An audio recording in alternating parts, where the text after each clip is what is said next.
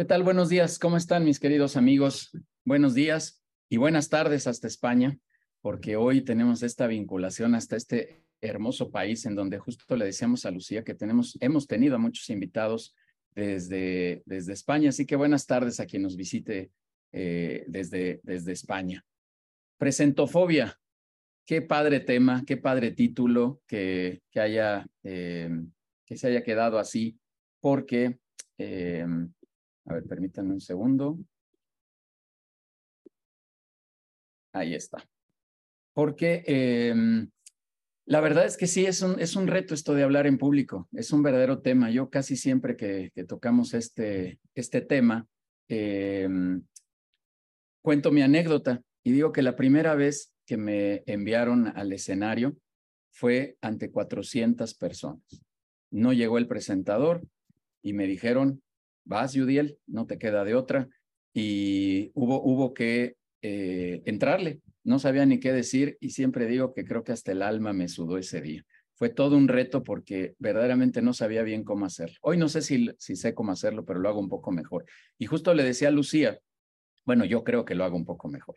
Justo le decía a Lucía que hay algo peor que no saber hablar en público. ¿Saben qué es?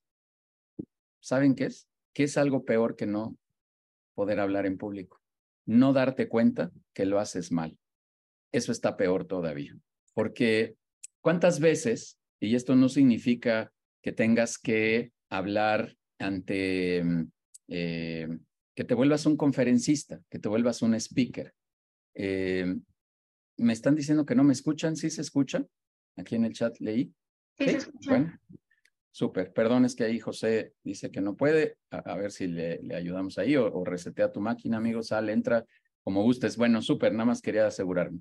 Em, eh, no, es que te conviertas en un speaker, es que en todo momento estás hablando con la gente, en todo momento estás hablando con el público, en todo momento estás hablando con prospectos, con clientes, hasta con tu familia, ¿no? en, todo momento estás, estás hablando y son cosas diferentes el solo hablar y decir algunas cuantas cosas y otras que verdaderamente la gente te escuche y el mensaje vaya de manera poderosa. Como estamos en una comunidad empresarial, pues yo le decía a Lucía que era importante que hoy nos trajera algunos tips, algunas recomendaciones de cómo poder mejorar el, el tema del, de, hablar en público, de poder hablar frente a prospectos, de, no quemar oportunidades que a lo mejor tenemos y que ya que conseguimos y trabajamos arduamente en, la cancha comercial, eh, Lucía, terminamos quemando la oportunidad porque no hablamos bien, porque no nos dirigimos bien, porque nuestro mensaje no fue asertivo. ¿Qué, piensas al respecto, Lucía? Y gracias de verdad nuevamente por estar acá.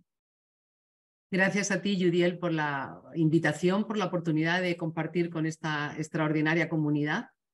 Y, y, lo comparto contigo. Hablar y comunicar son dos cosas aparentemente iguales y bien diferentes. Probablemente hablar hablamos todos, salvo que tengamos alguna enfermedad, pero comunicar solo sabe el que, el que ha aprendido la técnica suficiente y ahí es donde está la diferencia. Ojalá en este ratito que voy a compartir con todos vosotros y con todas vosotras, pues os pueda ayudar con esos tips, con esas eh, sugerencias o consejos y que os sean realmente útiles en vuestra vida. Gracias. Súper, súper, Lucía. Seguro lo vas a hacer y, va a ser importante que nos compartas estas, estos tips. Así que muchas gracias. Estás en casa, Lucía. Saludos otra vez hasta allá, hasta España. Y déjame dar unos cuantos avisos, como siempre lo hacemos. Este, estos espacios de, de contenido, estos espacios de webinars. Em, a ver, permítanme un segundito que se está moviendo aquí mi pantalla y no estoy seguro si esto está bien. A ver, denme un segundo de nueva cuenta. Perdón, ahí estamos, listo. Em, estos viernes de contenido, donde estamos generando valor para todos ustedes. La siguiente semana, gracias a Norma Romero, que me sugirió traer este tema del fraude, del triángulo del fraude, cómo poder evitar el fraude, cómo poder mitigar un poco los riesgos de fraude que hay en las organizaciones es un tema que no habíamos tocado nunca en este espacio de contenido y obviamente es muy interesante para, para nosotros el, el, traer estos, estos temas que a veces son así, este, pues escabrosos, pero que es importante que sepamos y que estemos un poco prevenidos. Yo decía ahora que anunciaba este espacio de, del blindaje al fraude, que eh, todos seguramente hemos pasado por algún mal rato, todos hemos pasado por un momento que eh, es, es complicado y bueno, podamos hablar de este tema, esta experta en estos temas de fraude en las organizaciones. La, ya está confirmadísima, así que va a estar por ahí invitada. Ya ve por ahí en el chat a Norma. Norma, muchas gracias por compartirnos aquí la, la invitación a,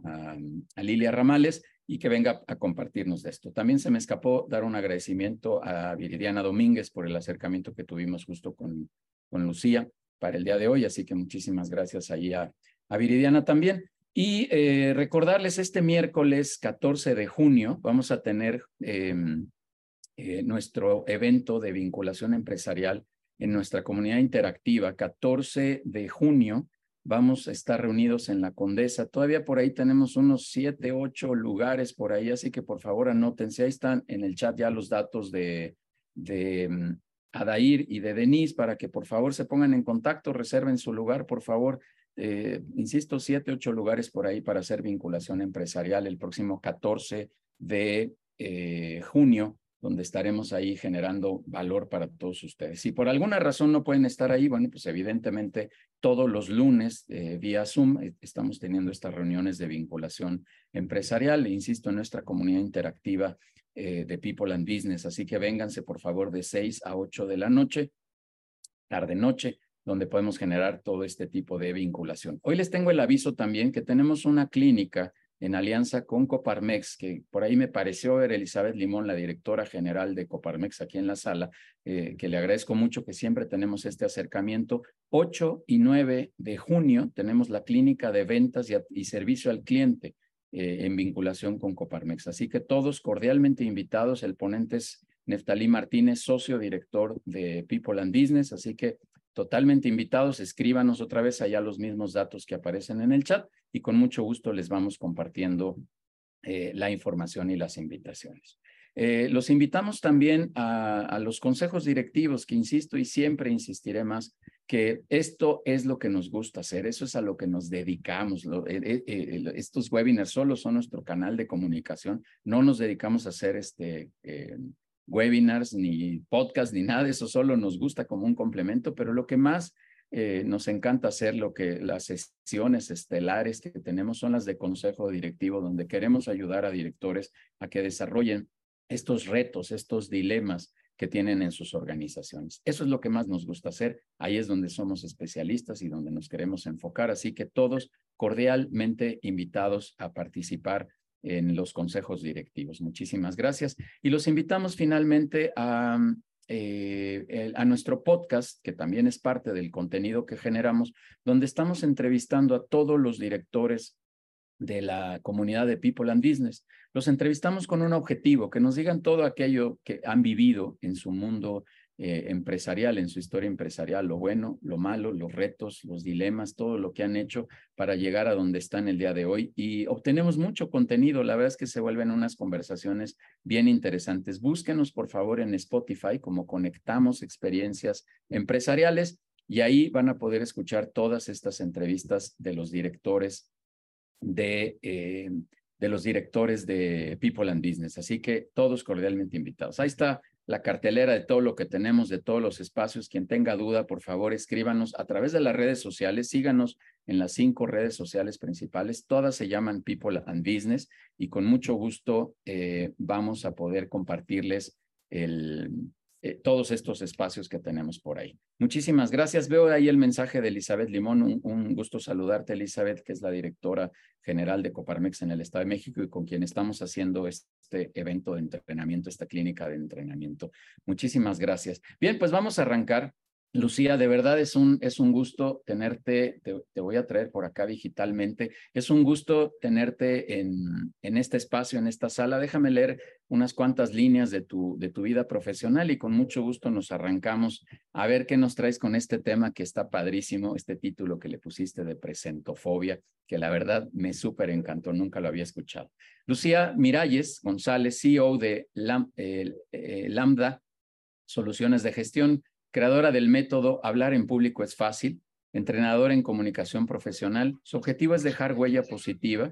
Enfermera de profesión durante casi 20 años, ha sido directora de desarrollo de personas, gerente y doctora en general de diferentes eh, organizaciones de la sanidad pública de Andalucía. En 2005 creó su empresa que se dedica a entrenamientos de habilidades de liderazgo, especialmente comunicación. También ofrece proyectos de asesoramiento estratégico en organizaciones, eh, en, en, organización interna para pymes. Premio directivo del año en Andalucía en 1998, autora de varios libros, eh, el último, Fábrica de Presentaciones, directora de BNI Impulso en Málaga. Le apasiona aprender, aficionada a viajar y le gusta tejer como forma divertida de gestionar su estrés. Lucía, es tu casa, bienvenida. Vamos para adelante y gracias por estar en este, en este espacio. Gracias de nuevo, Judiel. Gracias a todos y a todas por acompañarnos hoy en un momento tan, tan especial. Y me vais a permitir también que dé las gracias a dos personas muy importantes en mi vida, dos personas que, que he podido conocer, a una personalmente ya en Perú, Viridiana, la conozco hace varios años a través de la tecnología, es una hermana mexicana que tengo desde hace ya bastantes años, y a mi socia y amiga Andrea Lowe, que se está conectando desde Guatemala y que podéis también contar con ella allí en la zona de Latinoamérica. Gracias a las dos y a todos los demás.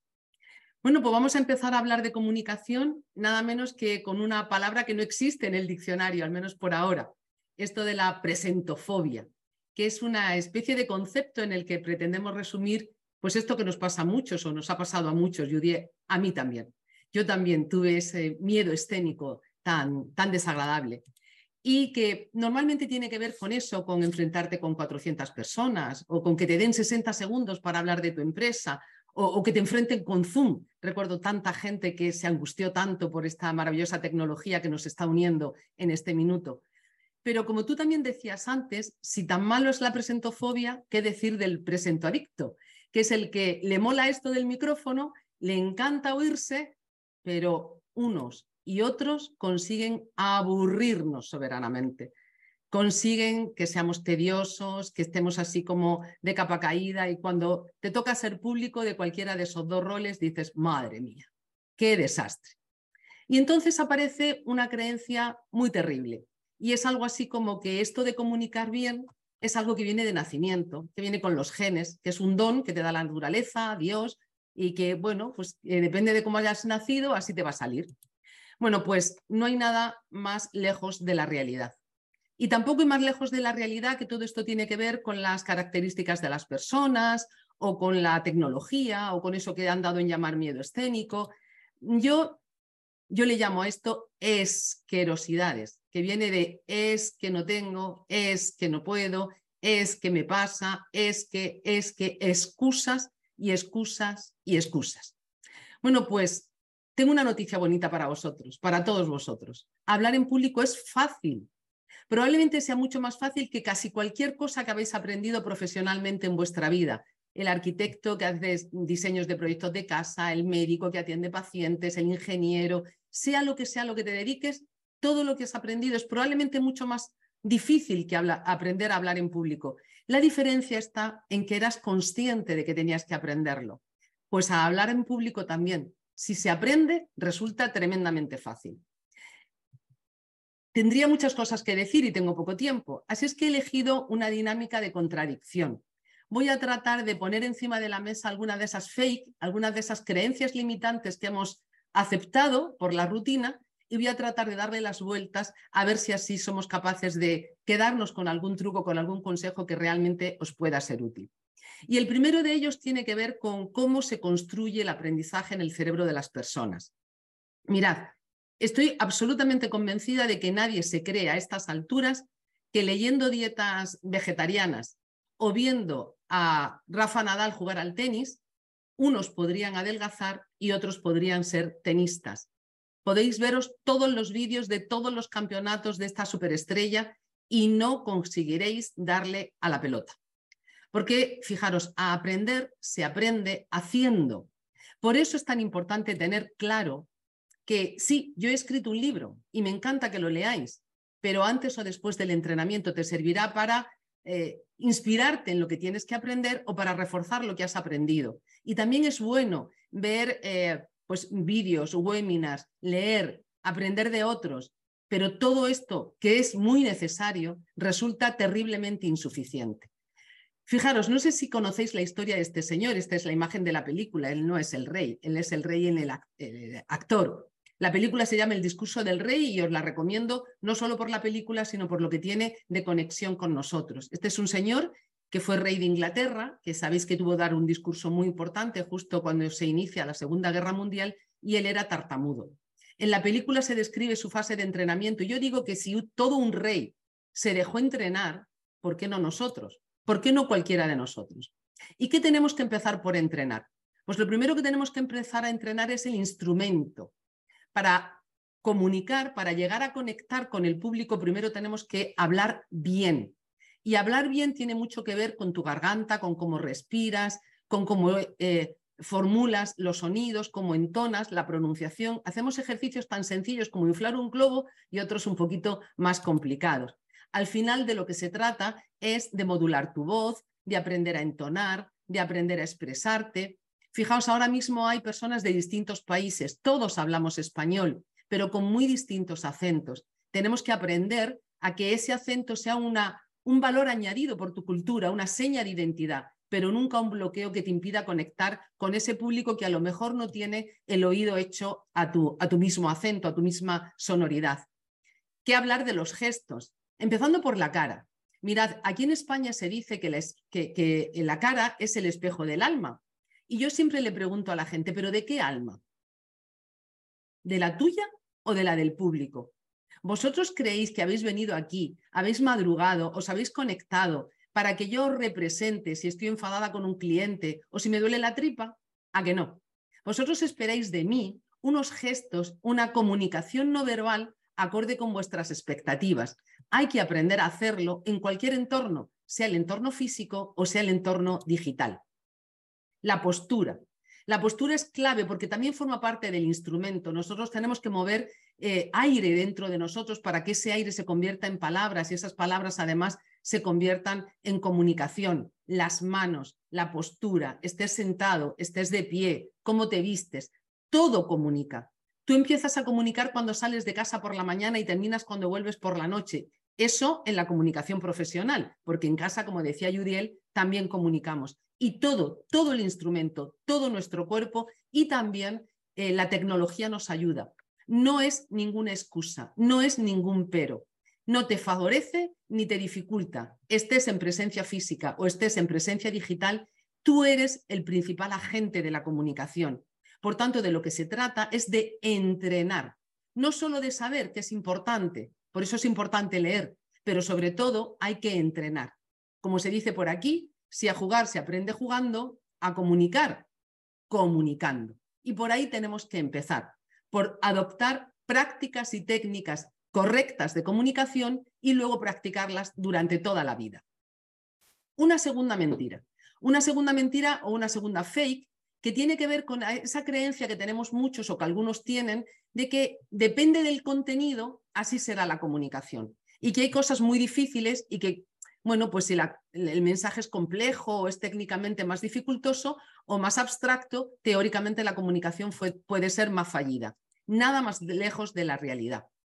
Mirad, solo hay que responder bien a tres preguntas, pero sobre todo hay que responderlas en el orden correcto uno de los principales errores es este, empezar por el qué voy a contar. No, vamos a empezar por el orden correcto. Y el orden correcto empieza por el quién. ¿Quién me va a escuchar? ¿Quién son? ¿A qué se dedican? ¿Qué perfil tienen? ¿Qué media de edad? Sobre todo, ¿por qué están aquí? ¿Qué les interesa? Yo tengo que imaginarme lo que a vosotros os gustaría saber para poder contároslo. Y recordad siempre una cosa, sea quien sea tu público, por encima de todo es una persona. Una persona. Habla al público de uno en uno, aunque haya 80, 90, 100, 400 personas en la sala. Una a una son personas con las que tú te vas a conectar emocionalmente. Tú vas a conectar persona a persona. Y eso el público lo percibe cuando realmente tú eres auténtica. la siguiente pregunta es ¿para qué? Fijaos, ocurre con las canciones. Una misma canción le pones ritmo de tango o le pones ritmo de vals y realmente parecen como dos canciones distintas, aunque sea la misma letra, incluso la misma secuencia de música. Ocurre en la comunicación profesional. Hay directivos, hay profesionales que tienen una presentación como si fuera un comodín y la van colocando y la van repitiendo allá donde están, pero no tiene nada que ver comunicar para informar, o comunicar para motivar, o comunicar para estimular la compra. Recordad esto, si todo eh, dependiera de la venta, seríamos ricos, porque nos encanta vender. Pero es que el éxito no está en que yo venda, sino en que tú compres. Y en esa comunicación desde el otro cambia radicalmente nuestro éxito. No es lo mismo comunicar para hacer networking, conexiones profesionales, que, por ejemplo, para motivar a nuestro equipo. Claro que los conceptos se parecen mucho, siempre hablamos de nuestra empresa, siempre hablamos de nuestro proyecto, de nuestro producto, pero tenemos que cambiar el ritmo, la tonada, la forma, el para qué condiciona nuestro estilo. Y por último, el qué voy a contar. Aquí me encanta la metáfora del regalo. Cuando pensamos en regalar algo a alguien, lo primero que pensamos es qué le gustaría, pero además luego lo adornamos muy bien, lo cuidamos muy bien. Y a veces, cuando hablamos en público, parece que hemos hecho la presentación para mí, porque me gusta a mí. No, yo tengo que hacer lo que entiendo que te puede gustar y que tú puedes desear y que puedes disfrutar recibiendo. Me vais a permitir que me pare aquí un poquito y os dé, si queréis llamarlo consejos o tips o como queráis. El primero es que tenemos que diferenciar entre un guion y un contenido. El contenido es lo que digo, lo que realmente a ti te llega por el oído y por la vista, pero eso tiene que estar ordenado.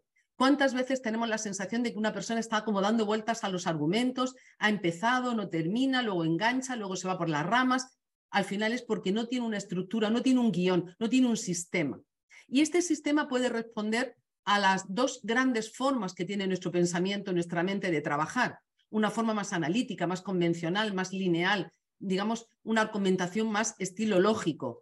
En este sentido, os diré que sigue siendo absolutamente útil la estructura básica que ya nos enseñaron los griegos hace muchos miles de años. Inicia, Cuenta algo, el desarrollo de tu mensaje principal y termina. Pero aquí me voy a diferenciar de los griegos en una cosa. Ellos decían que había que empezar, luego ir en curva ascendente para luego terminar. Y yo os digo que este sistema que yo llamo el sándwich del pan, jamón, pan, no funciona bien. Os invito a cambiarlo. Os invito a utilizar un sándwich de verdad diferente. Jamón, pan, jamón. Empieza muy en alto empieza tratando de, atraer la atención de tu público, que, que, le merezca la pena continuar ahí unos minutos más. Cuéntale lo que realmente quieres contar y acaba de una manera realmente impactante.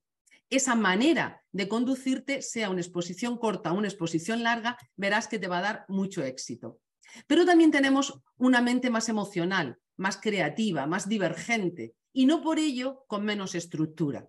Estas ah, formas de comunicación necesitan de más creatividad, un poquito más de preparación, son muy sugerentes y son tremendamente atractivas.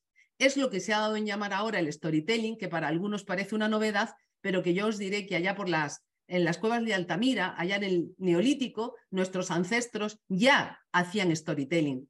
Seguro que las primeras comunidades allá por México, por Guatemala, por Latinoamérica, igual que hacían aquí en Europa, cuando se tenían que contar las batallas, lo hacían oralmente, contando las historias del pueblo, de las poblaciones, de los reyes. Pues todo esto forma parte de la forma de comunicar más sustantiva del ser humano. ¿Qué característica tiene un storytelling? Que es, como si, eh, su propio nombre dice, es una historia. Pero la historia no, no se trata solo de saber contarla, también hay que saber crearla. Y el storytelling también tiene estructura. Es una estructura un poquito distinta. Eh, por ejemplo, eh, seguro que habéis visto esa película que empieza por el final, por ejemplo, ¿no? Primero aparece el muerto, el asesinato, y te dicen tres meses después y te cuentan la historia que derivó en ese asesinato hasta llegar a la conclusión de quién mató a quién. Pues es una manera divergente. Esas historias en las que vas combinando el pasado y el presente, o el presente y el futuro. Y algunas otras técnicas de las cuales he elegido una porque creo que es la más sencilla y la más fácil de entender, espero que os guste. Es la metáfora. Una analogía no es más que una metáfora más extendida, una metáfora es utilizar algo que el público ya conoce para a partir de ahí construir una historia, un contenido o trasladar un mensaje distinto. Y también funcionan muy bien las fábulas. La fábula es cuando el que comunica, el personaje que comunica, no es una persona. Puede ser tu producto o puede ser tu proyecto o puede ser, en este caso, eh, una situación concreta. Dejadme que os ponga algunos ejemplos de metáforas que quizás con el ejemplo sea más fácil de entender. Mirad, eso es parte de lo que ha leído, ha resumido Judiel, mi currículum. Aburrido no, lo siguiente. Y yo he oído a mucha gente que cuando se presenta te hace esto, te lee el currículum. Pero imaginaros que decidís utilizar una metáfora gráfica. Es como si cogieras el álbum de tu casa, pero en vez de tener fotos de la familia, tienes imágenes de todo lo que has hecho. Eliges logos de empresas representativas, clientes que te imprimen reputación, haces co-branding con personas, las pones en una secuencia y se va viendo de qué manera ha ido progresando tu vida. O aún más, la metáfora de mi propósito vital. Sí, Judiel, yo quiero dejar huella en las personas. Fíjate, no me importaría que dentro de tres meses o tres años la mayoría de las personas que nos acompañan no recuerden mi nombre. No me importaría. Pero sí me dolería mucho que ninguna de ellas recordara algo que en este minuto está escuchando, incluso puede estar incluso tomando nota, y que dentro de eso, de tres meses o tres años, dijera, escuché esto y me fue útil. A partir de entonces pude mejorar esta pequeña cosa en mi comunicación y me ha sido favorable para mi manera de comunicar. Ese es mi propósito de vida. Y todo lo que he hecho, todos los proyectos que tengo y que he tenido han tenido exactamente el mismo propósito, dejar huella en las personas. Otro ejemplo de storytelling. Mirad, estos son dos fotos que hice en los Pirineos hace unos veranos en, una, en unas vacaciones. Y eran, inicialmente eran sencillas fotos de paisajes, pero cuando las fui viendo me inspiraron. La foto de la izquierda es un árbol seco en un bosque tremendamente frondoso. El de la izquierda es un árbol, que ha florecido en un lugar tan inhóspito como es el agua para un árbol. Y lo utilicé como, como mensaje, como storytelling, para hablar de esto que la gente llama los recursos o la suerte.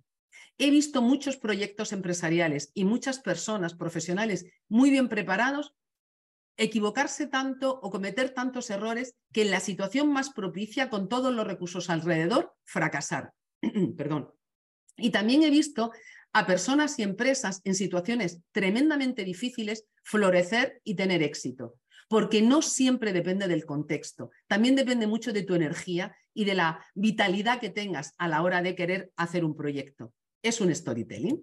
¿O es un storytelling motivacional el decirle a tus compañeros y a tu equipo que quieres que tengan mucho sentido de pertenencia? Y se lo puedes decir y está muy bien y entra por la frente, por el frontal, por la lógica, pero también le puedes contar el cuento del, señor que iba andando por un camino y se encuentra un leñador y le dice, oiga, ¿usted qué hace? Y le dice, yo pico piedra.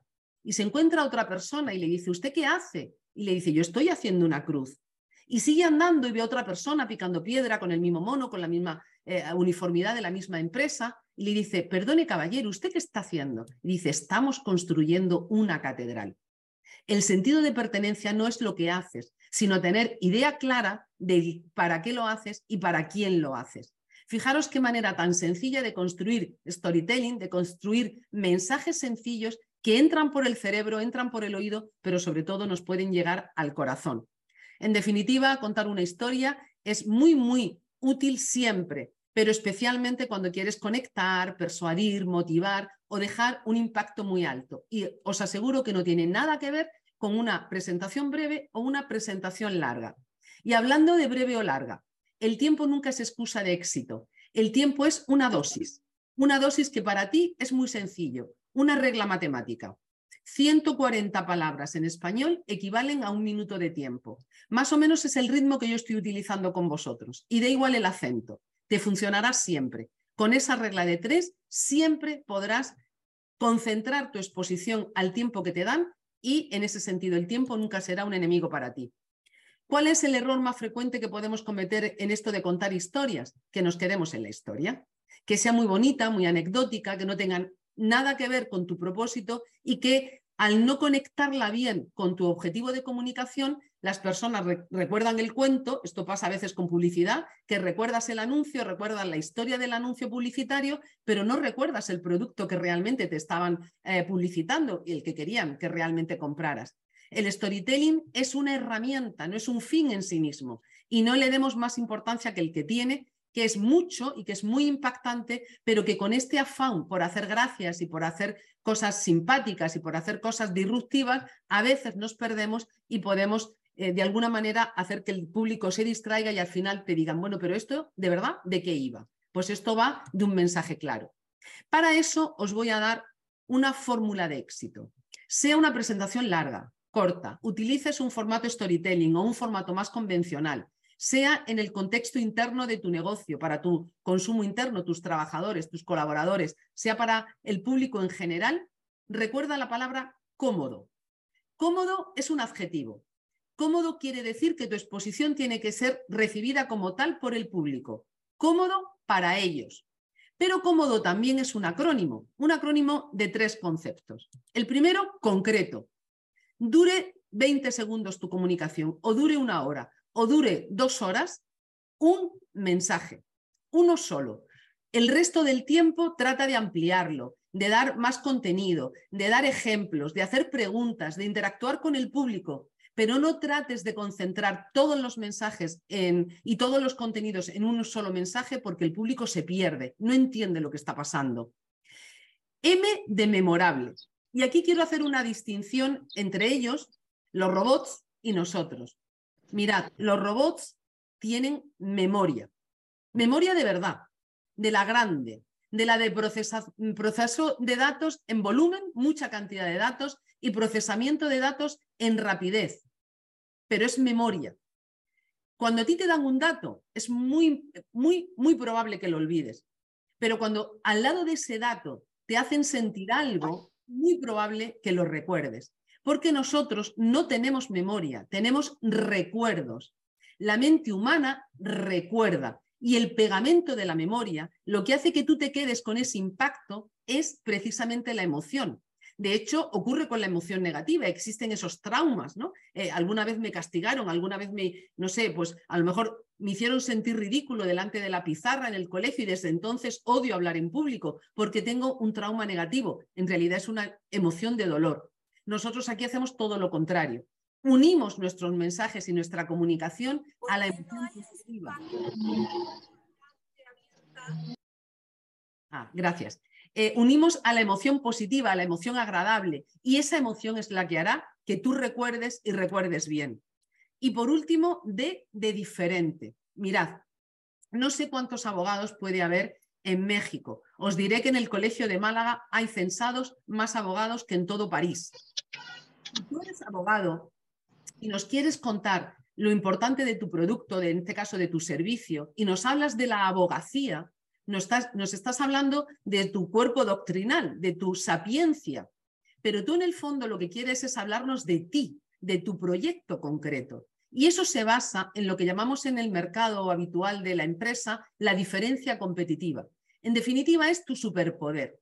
Lo que no vemos delante de la camisa, pero está ahí dentro, lo que te hace único, especial, diferente, lo que hace que tú puedas sobresalir y ser único e identificable más allá de todos los abogados y de toda tu competencia. Si no puedes transmitir una diferencia, lamentablemente tu comunicación quedará plana, porque quedará como un mensaje más. Otra fake muy habitual. Bueno, no pasa nada, Lucía, porque yo hablar en público a lo mejor no se me da bien, no he hecho un buen guion y esto lo voy a suplir con las famosas diapositivas. No digo nada del vídeo. El vídeo te sustituye. El vídeo es un canal interesante. Lo puedes ver antes o después, pero el vídeo nunca puede sustituirte. Como tú no, las, no lo hará nunca nadie. Y el directo, aunque sea tecnológico, siempre tiene magia. Recordad que hay gente que, que ha sufrido infartos viendo un partido de fútbol o que ha llorado y se ha enamorado viendo una película de cine. Con lo cual, esto de que en la comunicación digital no hay emoción, mm, tendríamos que discutirlo mucho. Pero, ¿qué nos pasa con esto de las diapositivas? Mirad, en español le llamamos la chuleta. Me han dicho que en Guatemala se llama chivo y que en mexicano se dice acordeón, por aquello del papelito que se doble y que se estira. Pues hay personas que utilizan las diapositivas exactamente así, como un acordeón, como una chuleta en España. ¿Qué quiero decir con esto? Que lo escriben todo en pantalla, por tanto, como lo escriben todo, la letra es muy pequeñita, el público no lo puede leer bien, se distrae leyendo. Si tú estás leyendo no puedes escuchar porque tu cerebro no puede leer una cosa y escuchar otra diferente, atiende de una manera diferente a un sitio y a otro. Y sobre todo te vas a poner a leer y le vas a decir claramente al público que no lo has preparado, que tú no eres dueña de tu comunicación. Y yo a veces me da gana de decirle a algún orador, oye, ¿por qué no me dan los apuntes que yo me los leo en casa tranquilamente? Para que me lo leas tú, me los leo yo. Pero no me hagas perder tiempo con esto. Mirad, en este minuto habéis visto ya más de 50 diapositivas, pero no habéis leído más de 20 palabras. Ya me he encargado yo de contarlas. Así es que tratad de hacer esto. Si tenéis que acompañaros de una imagen que sea evocadora, que sea armónica, que lo que estás viendo en pantalla y lo que te están diciendo de alguna manera tenga un nexo en común, pero que si el orador se calla, no tenga ningún sentido para ti porque necesitas el sonido y el sonido lo pongo yo. Otra equivocación, otra falsedad mental, la famosa palabra de la improvisación. Cuando yo hice el máster de teatro nunca quise ser actriz, de hecho no lo he sido nunca, pero quería aprender muchas técnicas de comunicación, pues hice un máster de teatro. Un profesor mío, hoy es un famoso actor aquí en España, se llama Imanol Arias, es posible que alguno le conozca, fue profesor y siempre nos decía, mirad, la improvisación es el arte teatral que requiere más ensayo. Por tanto, improvisar no es salir a escena y que sea lo que Dios quiera. Eso es una falta de respeto al público de primer orden. Improvisar no es esto. Por tanto, nosotros no improvisamos, nosotros nos preparamos, nos entrenamos. Sabemos cuándo es ese día de esa hora H, sabemos cuándo nos toca esa conexión directa con el público y hacia atrás hacemos un planning, un recorrido en el que vamos a estar permanentemente cuestionando, ensayando, practicando, corrigiendo. Recordad que todo esto empieza con el guion. Sobre el guion, que es la estructura, ponemos el contenido. Luego, si queremos, que no es necesario siempre, pero a veces puede ayudar, le metemos algún aliño audiovisual de una forma u otra. A partir de ahí hacemos el primer ensayo que yo llamo de ajuste, porque todo esto en el papel, en la pantalla, funciona bien, hasta que te pones de pie delante del micrófono y lo entrenas y te das cuenta de que te pasas de tiempo o que hay palabras raras o que la armonía del audiovisual no funciona bien y ajustamos. Y a partir de ahí ensayamos, ensayamos y ensayamos. Ese señor tenista, Rafael Nadal, cuando le dieron un Roland Garros, creo que era el 15, el 14 o el 15, le hicieron una entrevista y le dijeron, bueno, ¿y mañana qué va usted a hacer? ¿Cuál es su plan para mañana? Supongo que el periodista esperaba que le dijeran algo así como, pues celebrarlo o irme de fiesta o descansar. Y él dijo, pues a las 7 de la mañana tengo entreno porque tengo que mejorar mi saque. Y yo digo, si los expertos en algo todos los días se preparan, todos los días se entrenan, todos los días practican, nosotros, humanos más normales, que no buscamos la gran excelencia, como decía Yuriel, nadie pretende ser un speaker profesional, pero sí al menos utilizar la comunicación de una manera efectiva en tu trabajo, qué menos que tener esos hábitos correctos de cuidar la voz, de pronunciar, de leer en voz alta, estas técnicas que os damos en los entrenamientos y que os permiten, cuando llega el momento, hacer las cosas y hacerlas bien. Y fijaros una cosa interesante, la preparación normalmente es un tercio de todo el proceso de ensayo. Lo digo porque también me ha ocurrido que me, han, he encontrado con compañeros profesionales que justo la víspera estaban terminando de ajustar o que se estaban leyendo lo que iban a contar pues 20 minutos o una hora antes de eh, salir a escena. Cuando yo digo salir a escena me refiero a hacer su presentación, eh, que puede ser una reunión de trabajo, una reunión profesional, de networking o lo que sea. No, no, yo estoy hablando de bastante más tiempo.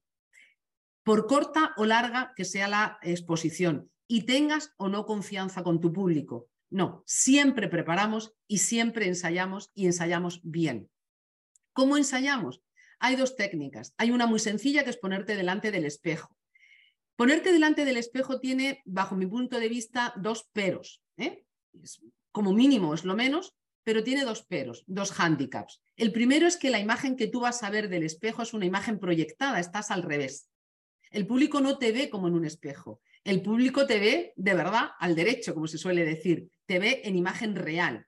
Sabemos que no somos simétricos. Tenemos un ojo más abierto que otro, una ceja más alta. Si tú te acostumbras a verte en el espejo, cuando te ves luego en una imagen proyectada en cámara, te ves rara, es eso de, oye, que no me gusto en cámara. No, no, no es que no te gustes, es sencillamente que no te reconoces.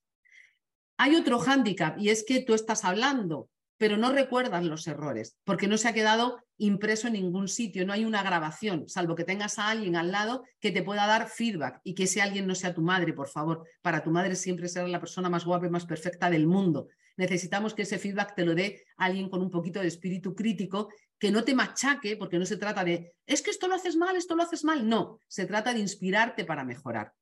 Yo sugiero, si estáis solos, utilizar la cámara. Ahora es muy fácil, tenemos todos una cámara en la mano con nuestro celular, que diréis allá, con nuestro teléfono móvil que decimos aquí. La ventaja es que lo podemos poner a la distancia real del público, podemos ver cómo proyectamos la voz, el timbre, el tono, el volumen, cómo nos movemos y eso queda grabado y luego lo podemos ver y supervisar una y mil veces. Insisto, no para machacarte, no para decir no me entiendo, no me oigo, no me siento, eh, qué rara estoy, no, no, sino para mejorar. Muevo mucho las manos, tengo que ir más templada. No las muevo, parezco una estaca, un palo, pues tengo que gesticular un poco. Y como mecanismo básico del movimiento, os voy a dar un truco súper fácil, al alcance de todos y que no requiere prácticamente entrenamiento. Se llama sonreír. Mirad, la sonrisa es una línea curva que, que, se hace con los labios y que todo lo endereza.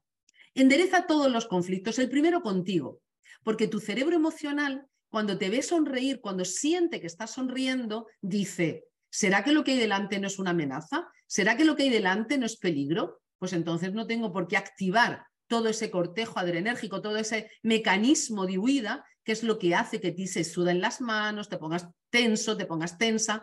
Bien, relajamos primero nuestro cerebro y nuestra mente, pero además miramos al público de frente y le sonreímos y le decimos, no solo no te tengo miedo, sino que además te tengo afecto.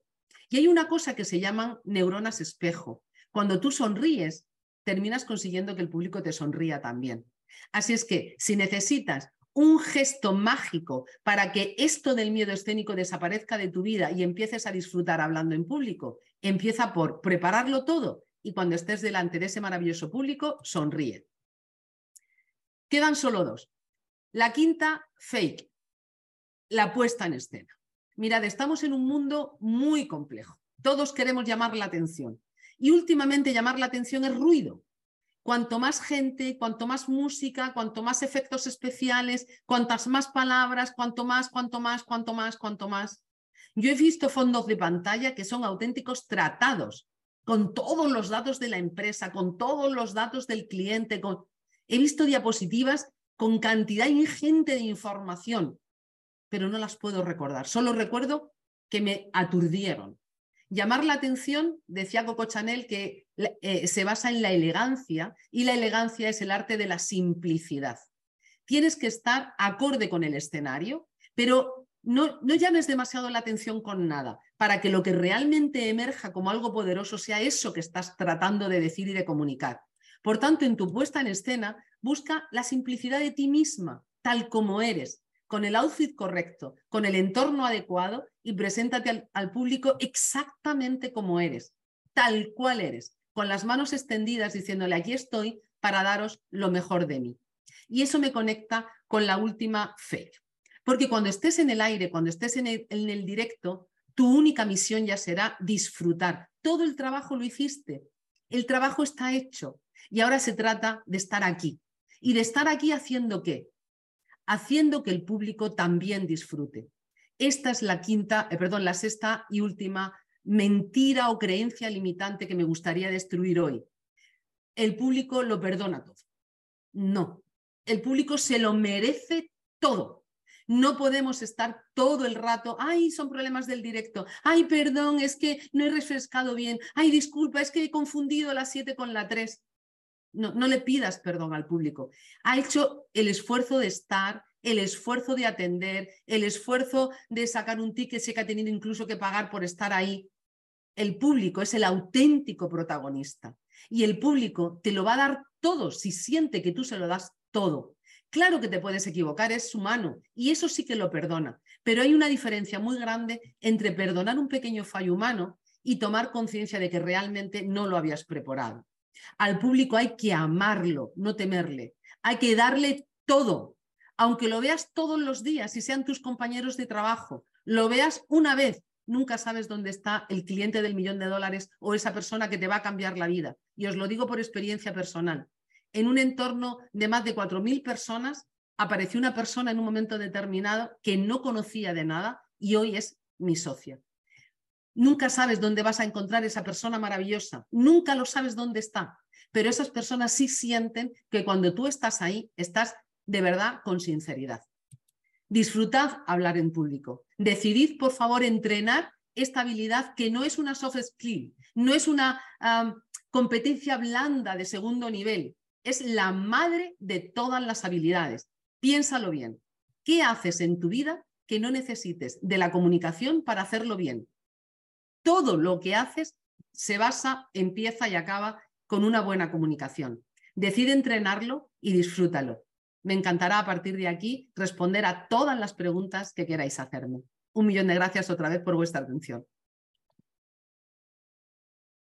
Lucía, eh, dame un segundo. Deja venirme para acá al escenario contigo, al escenario digital. De verdad que qué padre, qué padre contenido, qué buenas reflexiones este, nos has traído, porque yo, yo decía al inicio, ¿no? En todo momento estamos comunicando, estamos frente a clientes, frente a prospectos, a la familia, a todo el mundo, y no lo hacemos del todo, del todo bien. Me encantó tu, tu analogía esta de, de Nadal.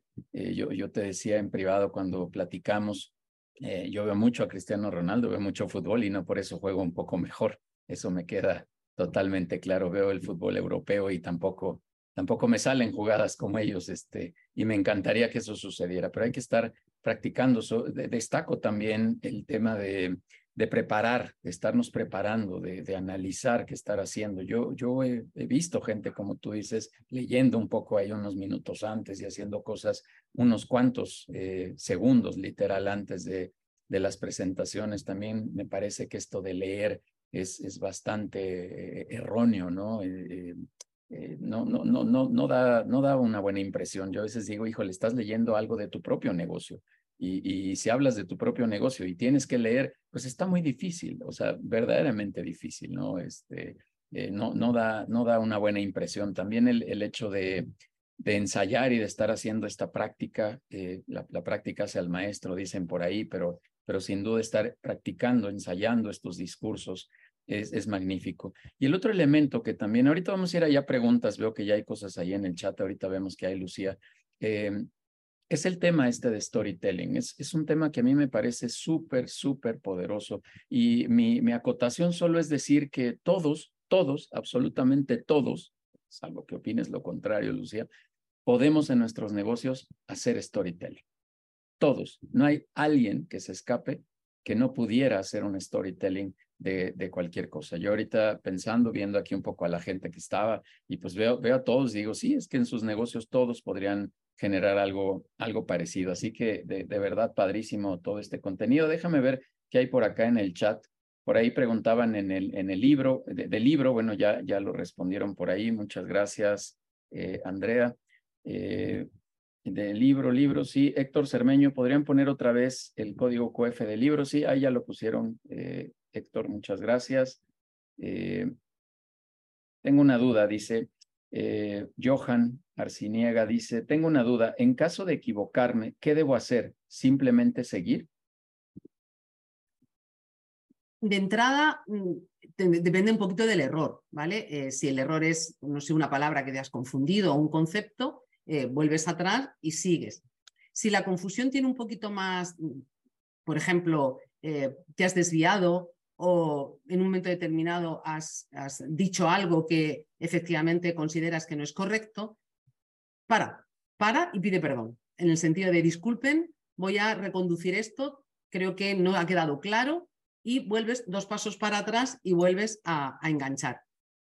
Eh, mira, eh, lo de perdernos, nuestro cerebro funciona de la siguiente manera. Nuestro cerebro lo que hace es va uh, buscando los peligros, porque estamos entrenados como, no solo como humanos, sino como animales eh, de supervivencia. Estamos entrenados en detectar el peligro para evitarlo. Eh, es mecanismo de supervivencia básico. Entonces, cuando ensayamos, mi sugerencia es que aunque te equivoques, acábalo siempre. Porque si cuando estás ensayando sientes que te equivocas, paras y vuelves a empezar, esas dos paradas tu cerebro los ha procesado como un agujero, como un punto de peligro. Y cada vez que te acerques ahí, vas a trabucarte un poco. Deja que el cerebro pase de una manera muy serena por ese tema, que no lo note, que no lo fije en tu memoria emocional como un riesgo. Tú acaba tu exposición como si siempre estuvieras en un directo. Cuando has hecho eso varias veces, tu cerebro aprende a seguir, aprende a hilvanar las ideas. Porque esto es una cosa muy importante que también quiero eh, recordaros. Mirad, cuando yo hablo de ensayar y hablo de entrenar y hablo de aprender el discurso, no hablo de memorizar. Yo he tenido, eh, digo lamentablemente porque yo padezco con esto, yo he tenido que, eh, bueno, pues trabajar con jueces, por ejemplo. Los jueces en España para la oposición tienen que aprenderse leyes y leyes y leyes y la mayoría de ellas en latín y aquí decimos cantan la oposición. Es una cinta, es una grabación, es una cosa terrorífica. Así son años de preparación. Esto no es comunicar, eso no es comunicar. No es lo que yo pretendo que hagáis con vuestra exposición. Mirad, si en este minuto yo a las, eh, y vamos por 145 personas, por favor, gracias.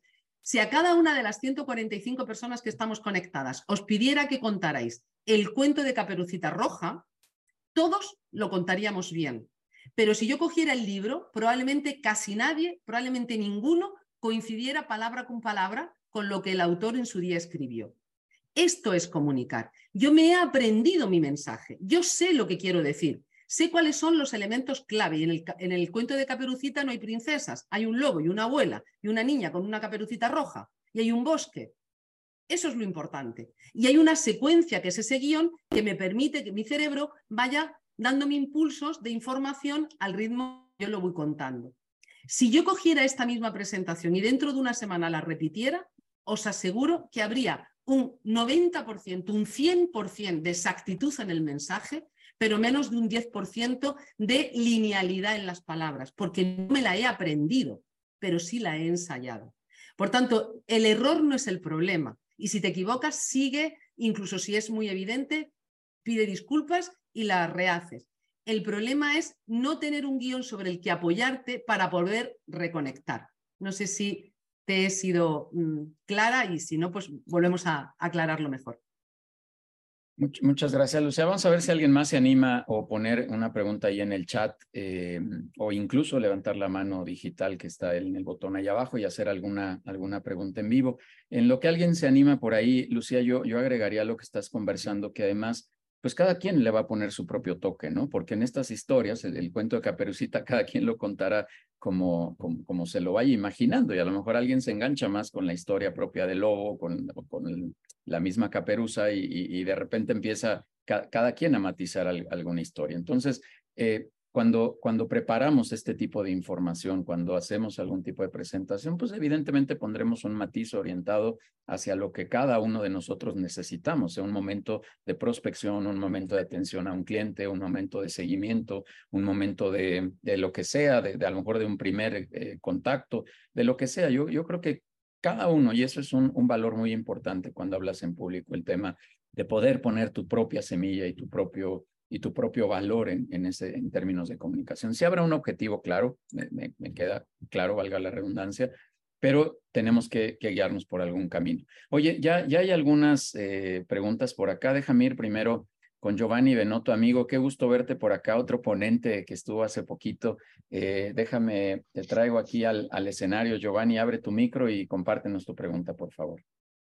Hola, muy buenos días. Este, bueno, Primero, disculpa, Lucía, no sé si lo comentaste porque llegué un poquito tarde, como 15 minutos tarde a la presentación.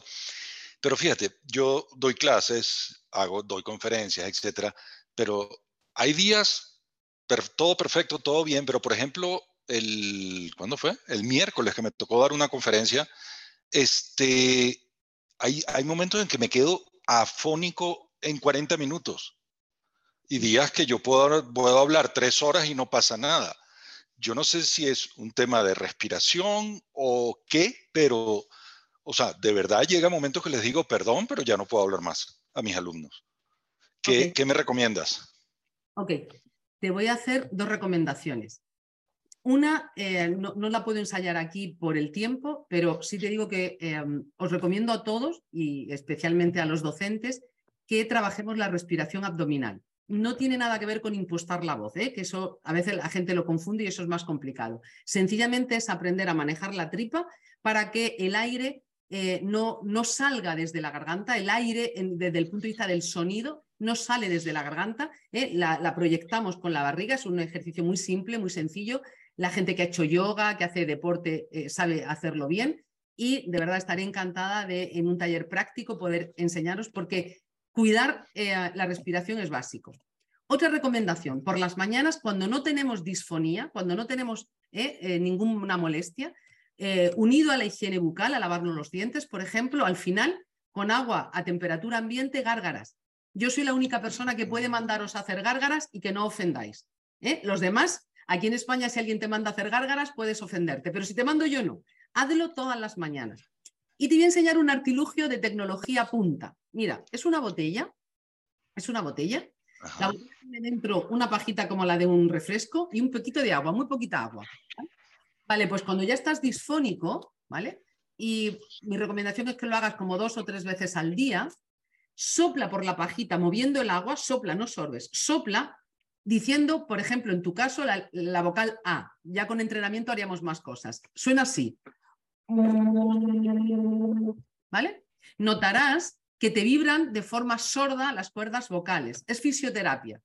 No tendrás que tomar medicamentos. Verás qué manera tan sencilla. Sirve tanto para prevención como para pequeña curación. No te quita la disfonía, pero te hace una fisioterapia de tal manera que si esto lo haces como 30 minutos, 40 minutos antes, vas a aguantar la hora de, formación. Espero que te Muchísimas gracias. Gracias, Giovanni. Muchísimas gracias. Eh, déjame, déjame avisar, Lucía, que no se vayan, que no se desconecten, porque hay una sorpresa, ¿verdad? Como siempre, vamos a tener un, un regalo ahí para la, para la audiencia. Ya nos diste un ejemplo de lo que vamos a hacer. Bárbara Argüelles, por favor, y ahorita voy a calchar, con, alguna, otra pregunta. buenos días, gracias Lucía, extraordinarios tips. Eh, yo como consultora me toca ir hacia los restaurantes y negocios para ver cómo están atendiendo hoy al público.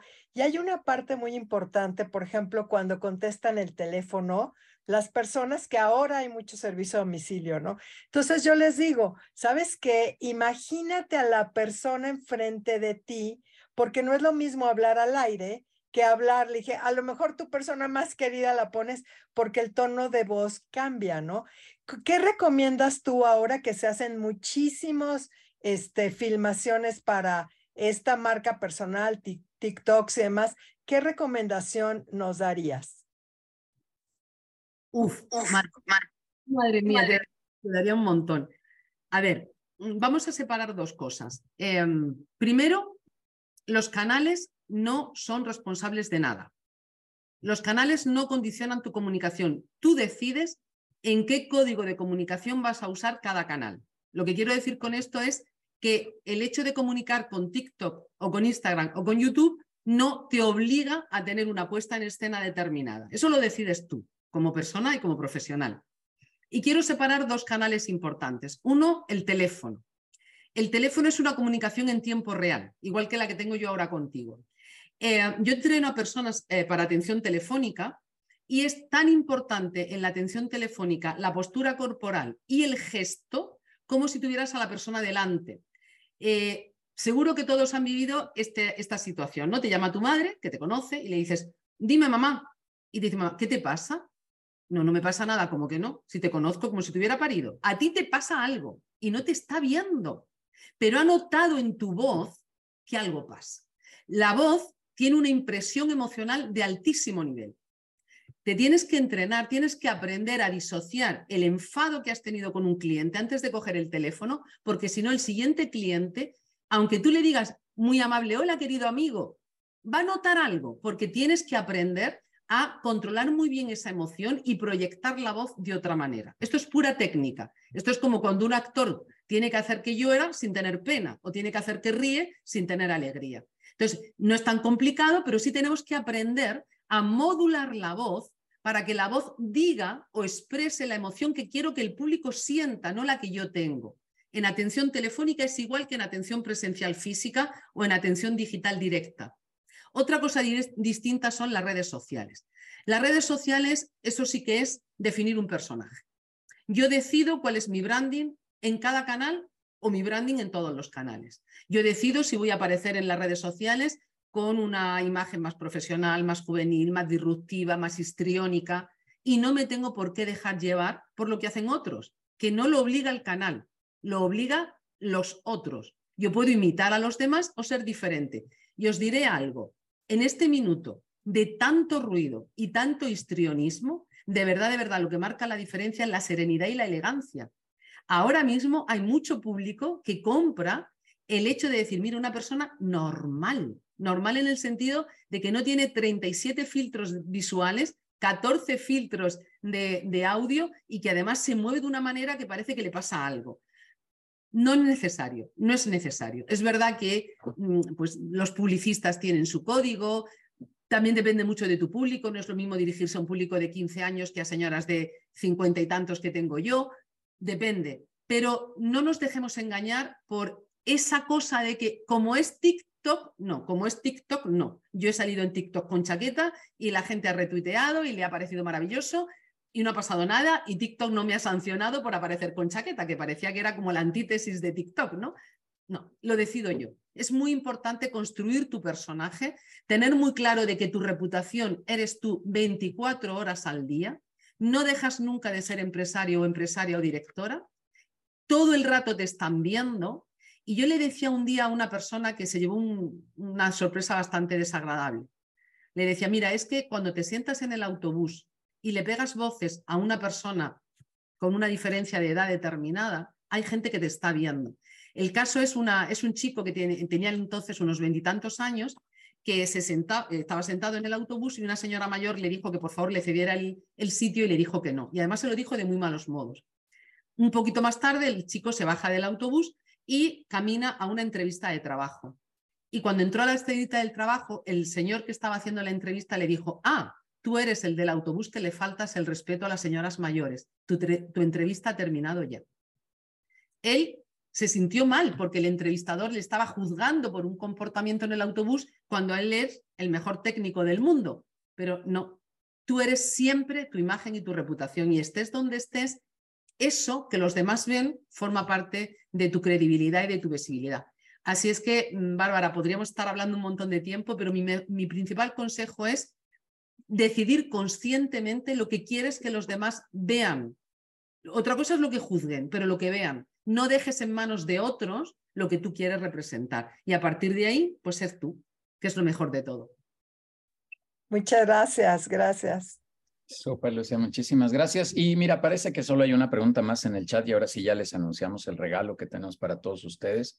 Eh, Salvador Sepúlveda eh, nos pregunta, ¿cuánto texto es recomendable en una lámina? Pues de cero a ninguno sería lo ideal pero puesto que las palabras también ayudan, yo digo que cuento hasta siete. Le llamamos en formación el test de la valla publicitaria. Más o menos es, te tienes que imaginar una valla publicitaria muy grande en la autovía y los coches pasando debajo a 120 kilómetros por hora. Hay vallas que tienen tal cantidad de información que si el conductor quisiera leerla y procesarla, se mataría, porque le darían los de atrás, tendría que frenar. En pantalla pasa un poco lo mismo. Si a tu cerebro lo bombardeas con mucha información y tiene que entrar en el detalle palabra por palabra, primero se va a desconectar de ti porque no puede escucharte y leer al mismo tiempo, pero además toda esa cantidad de información le aturde y no sirve para nada. Así es que una palabra, dos, máximo seis, no más.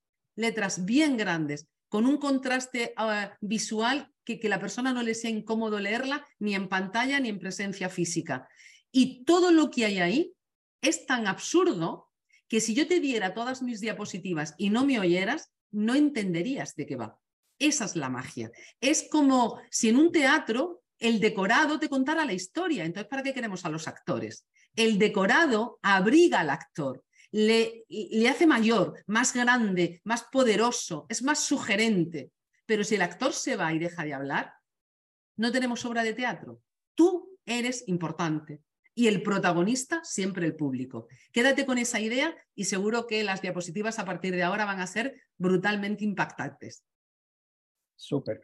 Yo, he escuchado, Lucía, en esto que dices, que evidentemente el poner más información, eh, entonces el centro de atención está en la lámina, en el texto y no en tu conversación. Y lo que tú quieres es, tú llamar la atención, porque el que tiene el mensaje eres tú, el que tiene que hablar eres tú, y el que, el que trae la, carnita, decimos acá en México, Lucía, eh, somos nosotros. Entonces nosotros tenemos que ser el centro. Esto es un apoyo de la lámina que está acá. Eh, eh, Viridiana, por aquí tiene alguna pregunta y ahora sí con eso cerramos, por favor. Viridiana, adelante, por favor. Listo, ¿me escuchan? Sí. Sí, perfecto. Hola, Lucía. Fíjate que te, me gustaría compartirte algo. Ayer fui a ver a un cliente y eh, la verdad es que tuvimos una, una sesión de asesoría y en esta sesión eh, me pedía que le recomendara yo a un especialista y me dijo, claro, le dije, fulanito de tal es experto, experto en hacer esto. Te lo recomiendo de verdad. Dice, claro, sí, por supuesto lo conozco, pero sabes que nunca le he entendido qué hace. Y cuando tú me lo explicaste fue bien sencillo. Entonces, ¿me, crees que me podrías hacer una cita con él?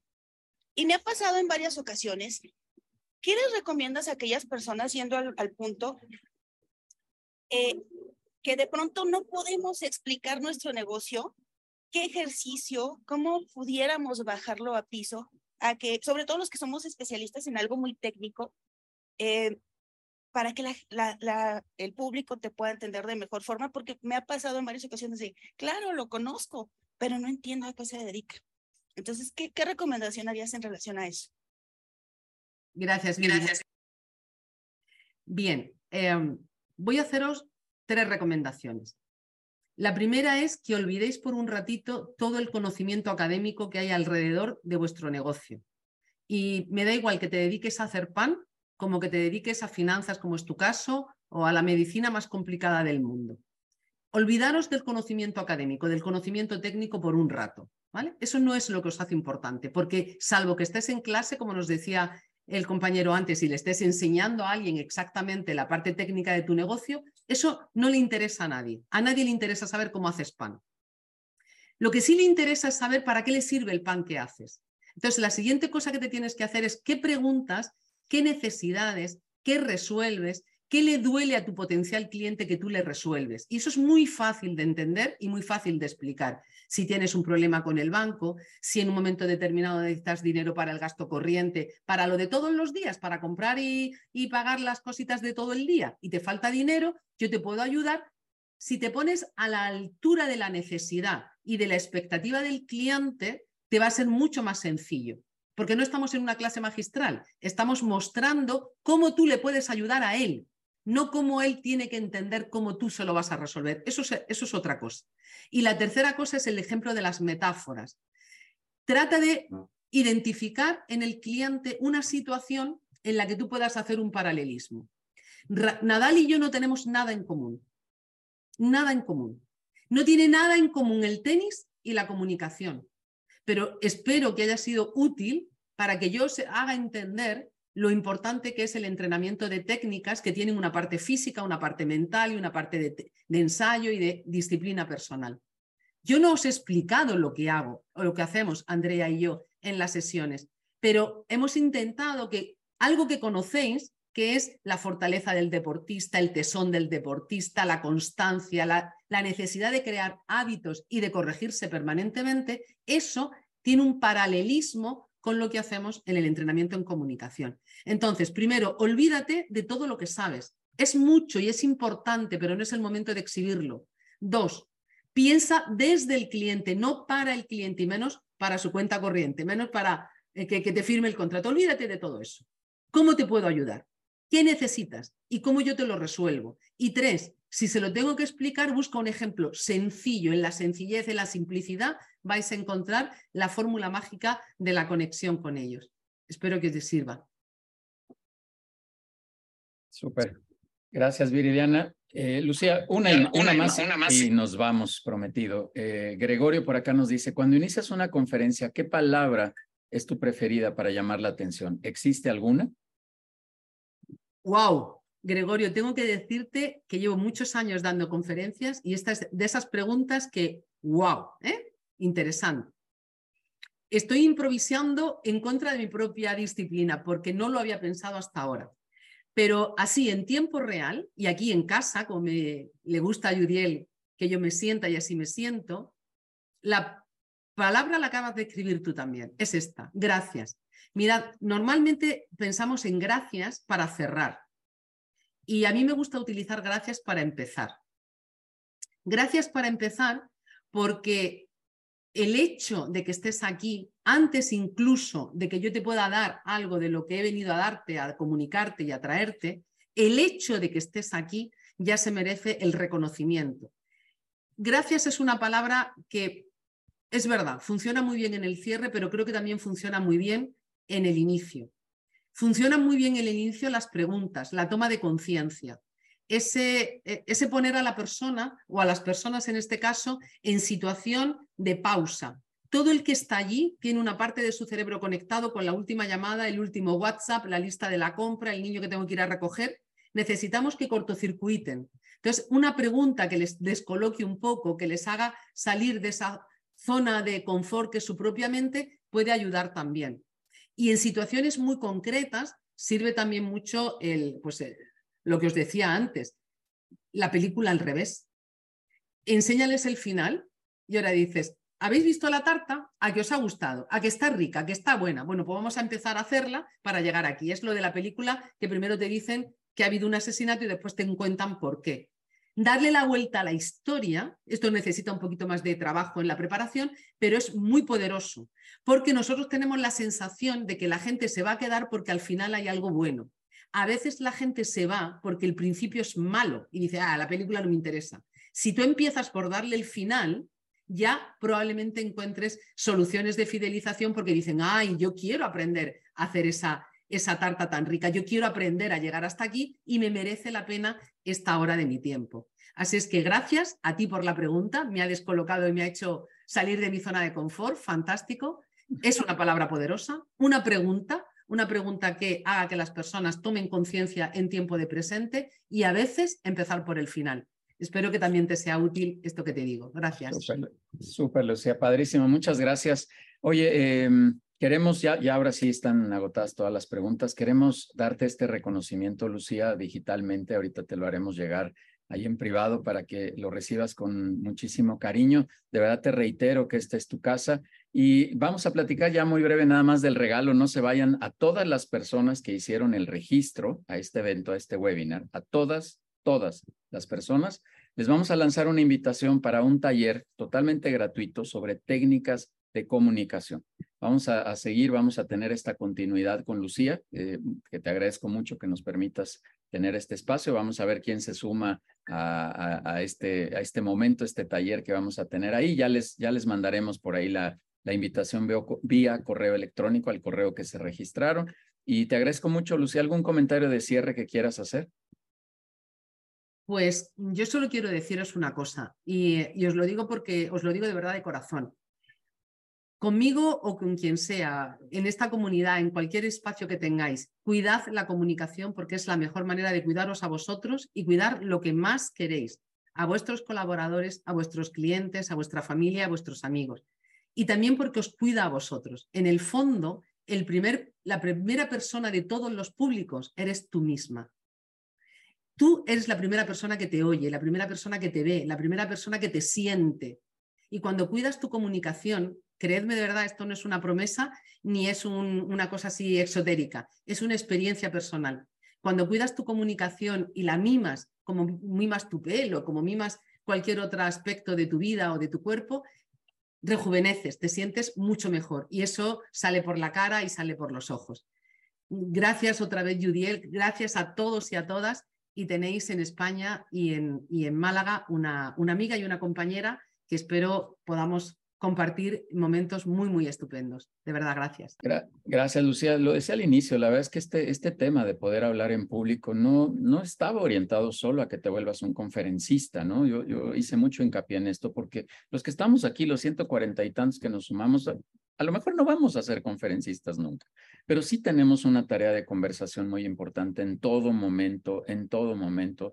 Eh, los que estamos, insisto, en este mundo empresarial, que es este foro particular, pues necesitamos esta herramienta como, como muchas otras, ¿no? Yo cuando eh, eh, encontré que este podía ser un tema interesante, bueno, pues he hablado mucho del, del relacionamiento, de contar historias, etcétera. Pues este de poder hablar en público es, es uno más. y el público otra vez eh, eh, pongamos entre comillas, decir público, el tema de conversar y comunicar a otras personas lo que queremos hacer. No solo es hacer las, las diapositivas o el material que tengas, sino es poder hablar, que insisto, con prospectos, con clientes. Y voy a, voy a rematar con lo que dije al principio, no hay algo peor que hablar en público, que es no darte cuenta que lo estás haciendo mal. Eh, Lucía, de verdad, muchísimas gracias. Vamos a mandar la invitación a todos. Ya veo muchos mensajes ahí en el taller, eh, en el chat, perdón, para el taller. Vamos a mandar la, la invitación, les vamos a poner bien la fecha, lo vamos a coordinar ahí con Lucía. Y Lucía, te agradezco mucho. Y justo en continuidad de esto, gracias, gracias Lucía por estar aquí. doy unos avisos y con esto cerramos. cerramos. Eh, muchas gracias a toda la comunidad. La próxima semana estará por aquí Lilia Ramales, que estará hablándonos del blindaje o blíndate del fraude, estos temas complicados que tenemos que estar cuidando dentro de las organizaciones y que es súper importante que tengamos ahí a la, vista. Los invitamos al evento de vinculación empresarial que vamos a tener el 14 de junio eh, por la tarde, eh, a las 6 de la tarde, ahí en la Condesa. Quien guste, por favor, también escríbanos a través del chat eh, o de los contactos de Adair, de Denise, de un servidor, de quien gusten. Ahí están en el chat ahorita al final. Y les mandamos la invitación justo para este 14 de junio.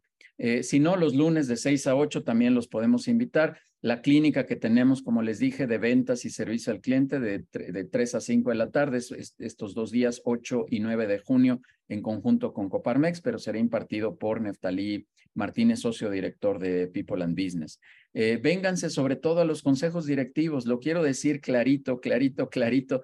No hacemos esto, no nos dedicamos al, al contenido, no nos dedicamos a generar eh, valor, sí, claro, pero no nos dedicamos. Estos solo son nuestros brazos de comunicación en el que queremos compartir con ustedes. Agradezco mucho todos los, los mensajes que pusieron acá, que generamos mucho contenido de alto valor y sí, les prometo que este es un compromiso grande que tenemos de generar alto valor en los espacios que tenemos en People and Business. Pero lo que más nos gusta hacer en lo que más nos divertimos es en hacer consejos directivos, en ayudar a directores a desarrollar sus negocios, a directivos a resolver dilemas de manera privada compartiendo la información, como lo vengo diciendo de un tiempo para acá, la información que no está en Google. Ahora ya me dijeron mis socios que también agregue lo que no está en ChatGPT, todo eso que está solo en nuestras cicatrices, que está solo en nuestro aprendizaje, solo lo que hemos vivido en las horas de negocio. Eso es lo que queremos compartir para todos ustedes. Eh, entonces, vengan, por favor, vengan todos invitados a esta sesión de, de consejos directivos, que es, insisto, lo que más nos gusta hacer.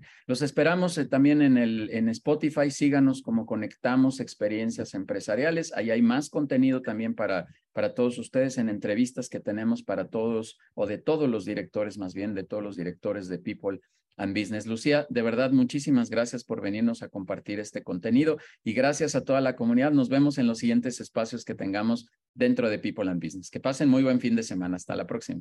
Gracias.